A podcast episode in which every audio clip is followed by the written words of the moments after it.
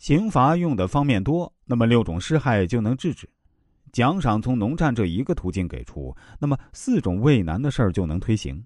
六种施害被制止，那么国家就没有奸邪之事；四种难做的事儿能推行，那么军队就没有敌手。民众的欲望成千上万，可是能获得赏赐的只有农耕和作战一条路。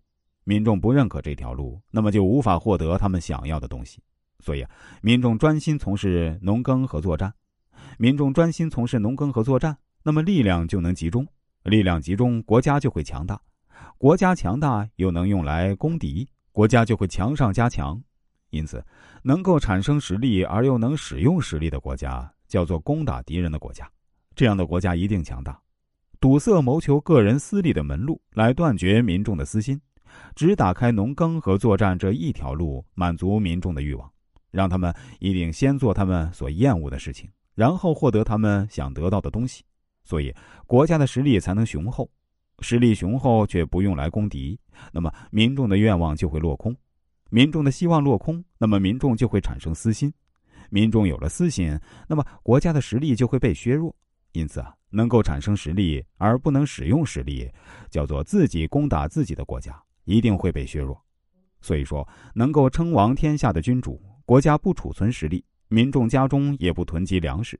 国家不储存实力，是为了调动民众的力量。民众的家中不储存粮食，是国家把粮食储藏在官仓中了。治理国家有三种情况：在民众的家中能决断的国家能称霸天下；由官吏来决断的国家就强大；由国君来决断的国家就弱。轻罪重罚，犯罪就能杜绝。按法规来选用官吏，国家就能治理好，减少刑罚。就要在民众中建立廉保制度，对那些应该行赏的不可失信，发现奸邪一定要告发他。那是由于民众的心中能判断是非。国君发布的命令，民众明白应该响应。器物在民众的家中做成，得到官方的许可方可通行。那么事情在家中就能明确。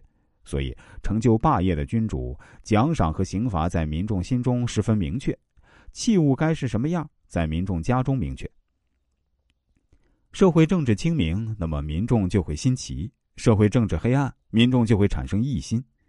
民众同君主同心，国家的法令就能执行；民众同君主异志，国家的法令不能实行。国家的法令能执行，国家就能治理好；国家的法令不能实行，国家就会混乱。国家能治理好，民众在家中就能判断对错；国家混乱，那就要君主做出决断。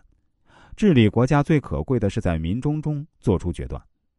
所以，十个里以内做出决断的国家弱，五个里以内做出决断的国家强。事情在民众家就能决断，官府的办事时间就充足。因此说，当日办完政务的国家称王，事情都要到官府决断。官府的办事时间就会不足，因此说，在当夜把政务处理好的国家强大。政事必须由君主来决定，君主就会忙乱，所以说第二天才能处理好政务的国家会削弱。因此，治理得当的国家，官吏处理政务不必听从君主，民众处理事务也不必听从官吏。